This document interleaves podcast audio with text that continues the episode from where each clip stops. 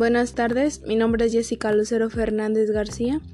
Voy en tercer semestre de la bachillerato. Bueno, el día de hoy les, les hablaré sobre los postulados de la teoría celular y las funciones de una célula eh, que puede realizar en el cuerpo humano. Eh, actualmente eh, la teoría celular se podría resumir en postulados los cuales son eh, todos, todos, los seres vivos están formados por células o por sus productos de secuación.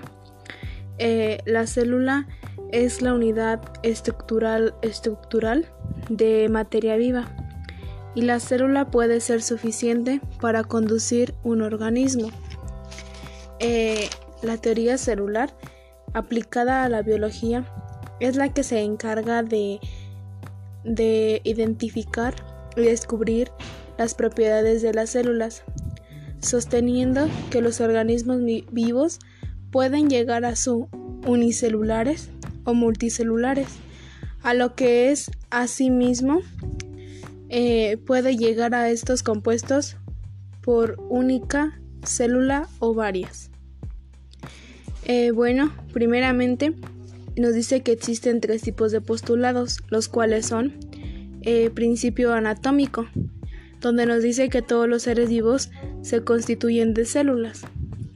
Principio metabólico o funcional, lo cual nos dice que las relaciones que ocurren en las células o afectada. Eh, principio genético, eh, donde nos dice que todas las células provienen de otras y, y están a su vez. Nos dice que la célula es la unidad más pequeña que puede vivir por sí sola y que forma todos sus organismos vivos. Sus estructuras están constituidas por tres elementos, membrana, plasmática, citoplasma y materia genética nos dice que las tres partes principales de la célula son la membrana celular, el núcleo y el citoplasma. Nos dice que la clasificación de las células están compuestas por eucariotas y procariotas. Sus mecanismos eh, de reproducción celular puede, son la ficción binaria eh, relativamente eh, simple y dos tipos más complicados, que en este caso vienen siendo la mitosis y la meosis. Nos dice que la nutrición celular en el ser humano eh, es la nos dice que es la heterotrofa en las plantas y se utiliza en material inorgánico. Las enfermedades que afectan a la célula eh, son el cáncer, silipatías, Alzheimer y Parkinson.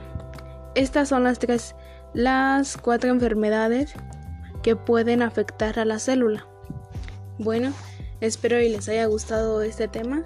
Eh, que pasen bonita tarde. Gracias.